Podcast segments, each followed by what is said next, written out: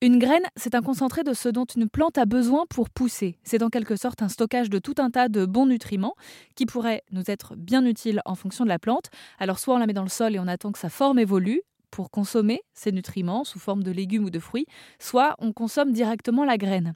Mais quand elle est fermée, cela peut poser quelques problèmes digestifs notamment car la coque fait office de bouclier. Alors parfois, certains attendent qu'elle s'ouvre d'elle-même. On peut ainsi manger des graines germées pour avoir un shot de nutriments sans trop d'efforts. Bon, j'ai un peu grossi le trait, mais dans l'idée, c'est à peu près ça. Pourtant, les graines germées, ça ne fait pas vraiment partie de notre alimentation aujourd'hui.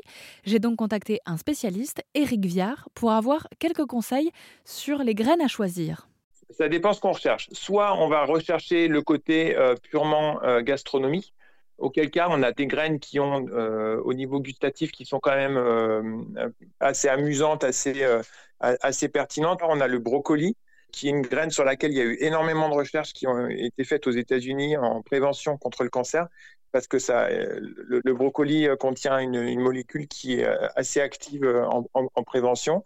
Après, voilà, donc sur le côté gustatif, on peut faire du basilic, euh, on peut faire, il y, a plein de graines qui ont un goût assez marqué.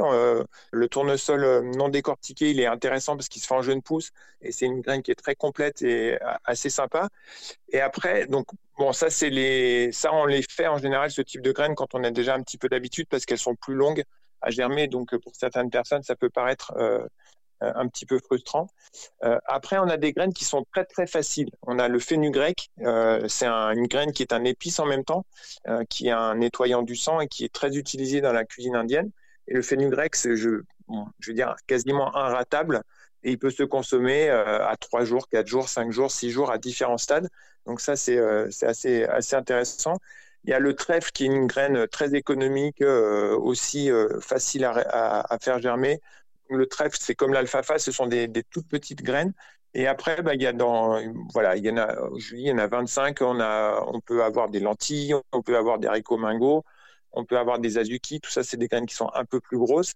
Et puis après, bah, voilà, on peut, enfin, on peut aller sur des pois verts, sur des pois chiches. Enfin, il y a il y a vraiment euh, beaucoup de graines et il y a beaucoup de graines de la famille du chou. En général, les gens commencent par les plus simples, fenugrec, trèfle, luzerne, et puis euh, après arrivent sur des graines qui ont des, goûts euh, un petit peu particuliers. Et puis là, depuis quelques années, on, voit sur les marchés des personnes qui vendent des jeunes pousses, des micro-pousses ou des jeunes pousses.